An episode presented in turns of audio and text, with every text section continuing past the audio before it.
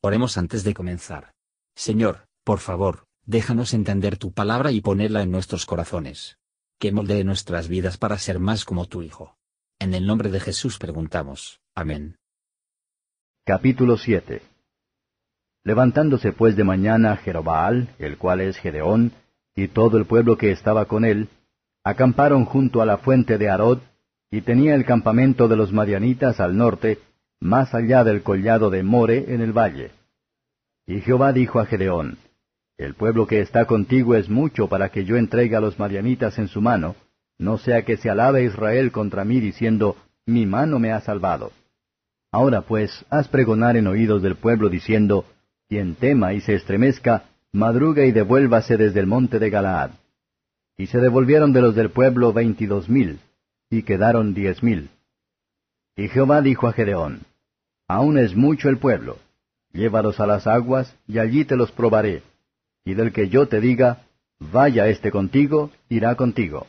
Mas de cualquiera que yo te diga, este no vaya contigo, el tal no irá.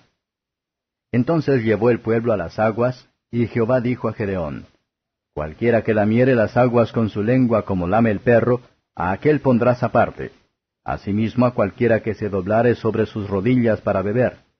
Y fue el número de los que lamieron llevando el agua con la mano a su boca, trescientos hombres.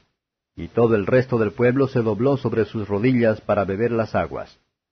Entonces Jehová dijo a Gedeón, Con estos trescientos hombres que lamieron el agua os salvaré, y entregaré a los madianitas en tus manos. Y váyase toda la demás gente cada uno a su lugar. Y habiendo tomado provisiones para el pueblo y sus trompetas, envió a todos los israelitas cada uno a su tienda, y retuvo a aquellos trescientos hombres, y tenía el campamento de Madián abajo en el valle. Aconteció que aquella noche Jehová le dijo, Levántate y desciende al campamento, porque yo lo he entregado en tus manos. Y si tienes temor de descender, baja tú con fura tu criado al campamento, y oirás lo que hablan, y entonces tus manos se esforzarán y descenderás al campamento. Y él descendió con fura su criado hasta los puestos avanzados de la gente armada que estaba en el campamento. Y los madianitas, los amalecitas y los hijos del oriente estaban tendidos en el valle como langostas en multitud, y sus camellos eran innumerables como la arena que está a la ribera del mar en multitud. Cuando llegó Gereón, he aquí que un hombre estaba contando a su compañero un sueño diciendo, He aquí yo soñé un sueño. Veía un pan de cebada que rodaba hasta el campamento de Marián, y llegó a la tienda y la golpeó de tal manera que cayó, y la trastornó de arriba abajo, y la tienda cayó. Y su compañero respondió y dijo, Esto no es otra cosa sino la espada de Gedeón, hijo de Joás, varón de Israel. Dios ha entregado en sus manos a los madianitas con todo el campamento. Cuando Gedeón oyó el relato del sueño y su interpretación, adoró y vuelto al campamento de Israel dijo, Levantaos porque Jehová ha entregado el campamento de Madián en vuestras manos. Y repartiendo los trescientos hombres en tres escuadrones, dio a todos ellos trompetas en sus manos y cántaros vacíos con teas ardiendo dentro de los cántaros. Y les dijo, Miradme a mí, y haced como hago yo. He aquí que cuando yo llegue al extremo del campamento, haréis vosotros como hago yo. Yo tocaré la trompeta, y todos los que estarán conmigo, y vosotros tocaréis entonces las trompetas alrededor de todo el campamento y diréis, por Jehová y por Gedeón. Llegaron pues Gedeón y los cien hombres que llevaba consigo al extremo del campamento, al principio de la guardia de la medianoche, cuando acababan de renovar los centinelas, y tocaron las trompetas y quebraron los cántaros que llevaban en sus manos.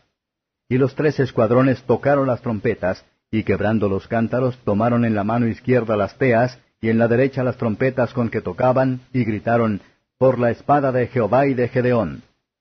Y se estuvieron firmes cada uno en su puesto en derredor del campamento. Entonces todo el ejército echó a correr dando gritos y huyendo. Y los trescientos tocaban las trompetas, y Jehová puso la espada de cada uno contra su compañero en todo el campamento. Y el ejército huyó hasta Betzita, en dirección de Cerera, y hasta la frontera de Abel Meola, en Tabat. Y juntándose los de Israel, de Neftalí, de Aser y de todo Manasés, siguieron a los madianitas. Gedeón también envió mensajeros por todo el monte de Efraín, diciendo, Descended al encuentro de los madianitas, y tomad los vados de Betbara y del Jordán antes que ellos lleguen. Y juntos todos los hombres de Efraín tomaron los vados de Betbara y del Jordán. Y tomaron a dos príncipes de los madianitas, Oreb y Seeb, y mataron a Oreb en la peña de Oreb, y a Seeb lo mataron en el lagar de Seeb. Y después que siguieron a los madianitas, trajeron las cabezas de Oreb y de Seeb a Gedeón, al otro lado del Jordán. Comentario de Matthew Henry Jueces capítulo 7, versos 1 a 8. Dios dispone que la alabanza de la victoria puede ser totalmente a sí mismo, mediante el nombramiento de solo 300 hombres a emplear. La actividad y la prudencia van con la dependencia de Dios en busca de ayuda en nuestras empresas legales. Cuando el Señor ve que todos lo pase por alto, y por medio de la incredulidad, se reduciría desde los servicios peligrosos, o que por el orgullo que les alabe contra él, se puso a un lado, y hacer su trabajo por otros instrumentos. Pritensis serán encontrados por muchos, por desertar la causa y escapar de la cruz. Pero a pesar de una sociedad religiosa, por lo tanto, se puede hacer menos en número, sin embargo. Va a ganar en cuanto a la pureza, y puede esperar un aumento de la bendición del Señor. Dios escoge a emplear como no solo son bien afectado, pero celosamente afectada en algo bueno. Ellos no escatimaron en la libertad de los otros que fueron despedidos. Al hacer los deberes requeridos por Dios, no debemos considerar el adelantamiento o atraso de los demás, ni lo que hacen, sino lo que Dios busca en nuestras manos. Es raro que una persona puede soportar que otros le deben sobresalir en regalos o bendiciones, o en libertad, por lo que podemos decir, es por la gracia especial de Dios que consideramos lo que Dios nos dice a nosotros, y no miramos a los hombres lo que hacen, versos 9 a 15. El sueño parecía tener poco significado en ella pero la interpretación evidentemente resultó del todo a ser del Señor, y descubrió que el nombre de Gedeón había llenado los madianitas con terror. Gideon tomó esto como una prenda segura de éxito, sin demora adoró y bendijo a Dios, y regresó con confianza a sus trescientos hombres. Donde quiera que estemos, podemos hablar a Dios, y lo adoramos. Dios debe tener la alabanza de aquello que anima nuestra fe. Y su providencia hay que reconocer en los acontecimientos, aunque pequeño y aparentemente accidental. Versos 16 a 22. Este método de derrotar a los madianitas puede ser aludido, como ejemplo de la destrucción del reino del diablo en el mundo, por la predicación del Evangelio eterno, el sonar esa trompeta. Y el cuarto de sujeción que la luz de tierra vasos, por ejemplo, son los ministros del Evangelio, segundo Corintios 4 versos 6 y 7. Dios ha escogido lo necio del mundo para confundir a los sabios, a la cebada cake para derrocar a las tiendas de Madián, para que la excelencia del poder sea de Dios, podría solamente.